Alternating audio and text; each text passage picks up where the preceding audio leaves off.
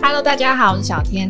你知道秋天其实是最容易掉头发的季节吗？其实应该很多人是不分季节掉发都很严重。今天直接请到皮肤科医师教大家改善掉头发到底要怎么做？换洗发精有用吗？吃些什么可以帮助头发长回来嘞？欢迎皮肤科袁尚文医师，医师好。嗨，小天好，各位观众朋友大家好，我是皮肤科医师袁尚文。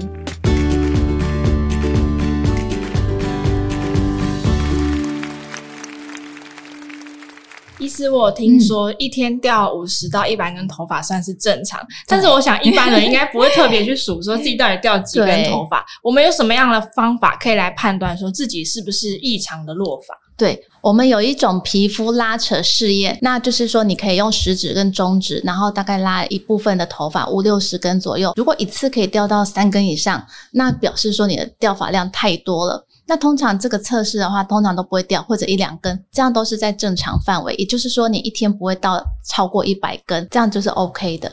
所以就是自己稍微拉一小撮，如果这样一小撮里面的掉超过三根、五根以上，就可能有点太严重了。这样子是是。那其实我有看到资料说，诶，秋天啊，其实是掉发的好发季节，这有什么原因吗？头发也会换季吗？会耶，哈哈，秋天刚好因为天气在变化，然后再就是也比较干燥的关系，嗯，所以落发量会比平常多一点。但是大家也不用担心，因为到春天的时候啊，这些头发就会再长回来了。所以其实我们的。头发也是稍微会换季，就是跟着这个季节的变化。对，那，那其实有一些调查会说哦，其实全台有超过三百万个人是有掉发的困扰，其实还蛮多的。嗯。那现在问题最大的是掉发之后，这个头发长不回来，甚至是永久性的秃发的问题。嗯。那有一些人稍微好一点，嗯，大概是时好时坏。请问一下医师，我们就要来帮大家分析这个掉发的原因到底有哪些啊？嗯。掉头发的原因有分好几种哈，那我先跟大家介绍一下比较常见的。第一个就是像是雄性秃，它跟遗传比较有关系。那我们可以知道，男生的话就是你会发现他的发线就慢慢往后面移了嘛，或者中间就像地中海这样子嘛，就空掉了哈。那这是一个比较常见的这个雄性秃的症状。那除此之外，还有像圆秃，圆秃是一块一块圆形的，嗯，我们俗称为鬼剃头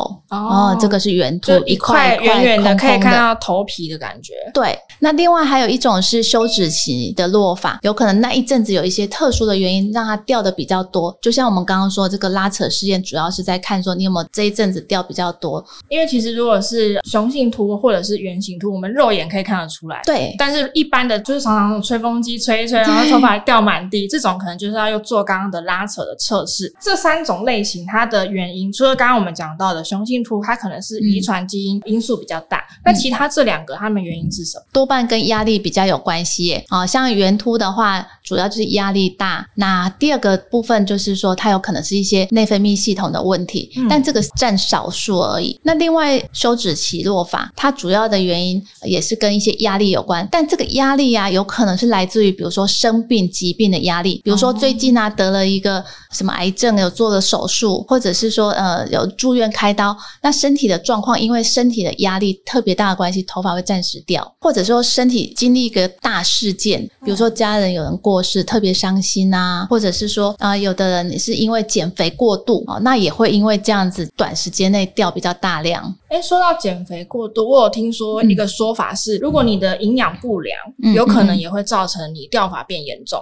对，其实营养不良是减肥最重要的那个掉发的原因。嗯、如果你一次减很多公斤，那我们身体会觉得说，呃，营养已经不够了。就把营养分优先给重要的器官，哦、那头发相对是不重要的嘛，所以当然到头发的部分的营养就比较少。了解，对，所以营养不足真的是跟掉发也有关系。嗯、对，那其实为了解决这些掉发的困扰，有一些人会知道说，哎，我多吃海带啊，多吃海苔、哦、黑芝麻这类的东西，甚至去抹一些生姜啊、姜汁在头皮上，希望头发可以慢慢长回来。但好像有点看不到效果，所以这边我们要来问一下医师哦。首先，这个护发的饮食有没有什么样的食物可以缓解掉发，嗯、甚至可以让我们头发长回来啊？头发我们要先知道，不可以让它没有营养。养嘛，哈、嗯。那基本上头发的最主要的成分就是蛋白质，嗯、所以蛋白质不能少。那其他的像铁啊、锌也都是需要制造的这个成分。另外，其他的维他命 D 啊、维他命 C 这个也都是需要哦。所以我会建议大家，其实你就是正常的饮食，跟平常一样就好，你不要特别哪一样很少，或者只吃一样。比如说之前有一些什么苹果减肥啊，嗯，你只吃苹果而已，其他都没有吃，那也不行啊。就是如果你吃苹果，想要摄取大量的，比如说维他命 C 好了，但是其实你的、嗯、比如说蛋白质啊，或者是硒元素都其实都不够，它就会变成有偏差。那你某一种掉太多也是不行的，嗯、最好都能够均衡。对，最好是均衡饮食。那像蛋白质的话，也是建议会摄取优质的蛋白质，优质蛋白质是最好了。像比如说，嗯、呃，海鲜吗？还是海鲜、鸡肉啊，这种白肉的比较好。海鲜、鸡肉，然后鸡蛋这类的优质蛋白质。那其实有一些人啊、哦，他比较麻烦的是，他可能是跟遗传有关系。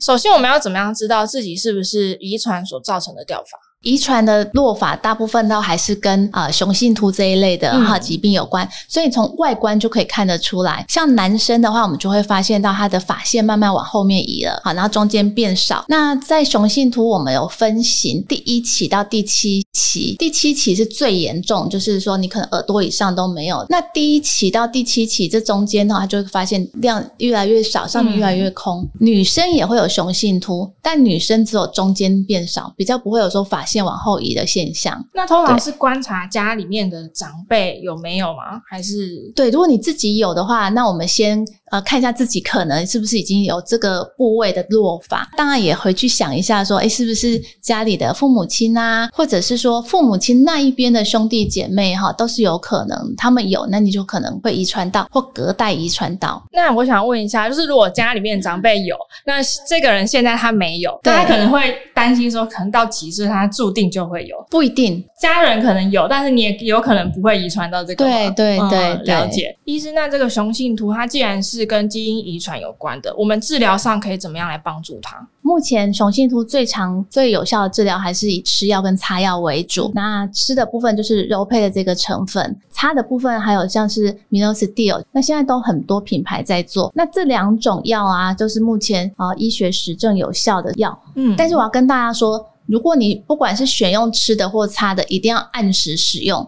好，本来你可能三个月到半年就可以看到效果的，可是如果你是偶尔才吃一次或偶尔才擦一次，这样会看不到效果。好，所以如果决定要吃或擦药，一定要按时的吃药擦药才行，就不能想到来再去抹一下。对对，进入这个疗程是要持之以恒才能看到效果的。对。如果喜欢我们这一集的早安健康 Podcast，记得订阅我们，然后留下你的五星好评。还有其他想听的内容，也可以留言告诉我们哟。那除了这个遗传因素之外，嗯、应该还有一些生活习惯，比如说饮食啊，或者是平常到底做错了什么事情，会让掉发变得更严重。晚睡也会让你的这个落发会快一点哦。嗯、举例来说，雄性秃，比如说你可能啊三十岁才会进到第二期，可是你现在二十五岁而已，你就已经身体操劳的过度了，哦、它可能就已经加速了，加速它已经到三十岁的第二期、第三期，嗯、甚至更严重。对，所以即便是有遗传到这样的肤质，好了哈。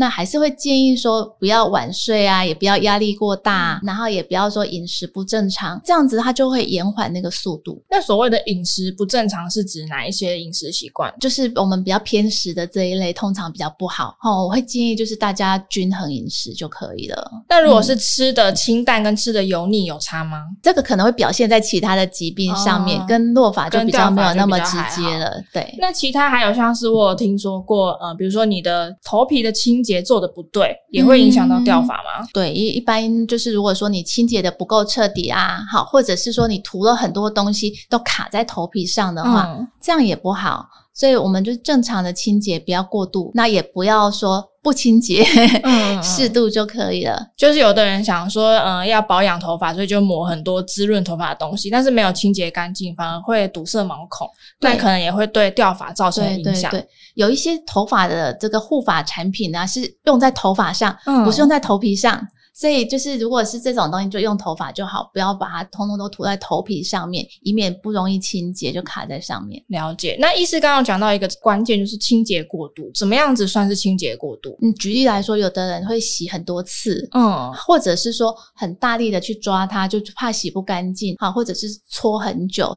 这都是有点太过度了啦。我们一般就是用指腹来洗。了解。那医师，我也帮大家问一个问题啊。嗯、有一些人会觉得说，哎，我长期以来都掉发，那干脆我换一个洗发精好了，这样子有用吗？会不会是那个洗发精真的不适合自己？这个几率不太大。大品牌的洗发精原则上都不太会伤头发啦。嗯、呃，有可能还是大量落发的话，需要再找医师看看有没有其他的问题。对，就像刚刚说的，其实掉发原因有非常多，那有可能是遗传，也有可能你要先检查你的。的饮食还有生活习惯是不是有不当所造成掉发哦？那不管你是哪一种，越早寻求医师改善治疗，其实是有机会可以逆转掉发的哦。今天谢谢医师接受我们的访问，感谢医师，谢谢，拜拜。节目我们就下次见喽，拜拜。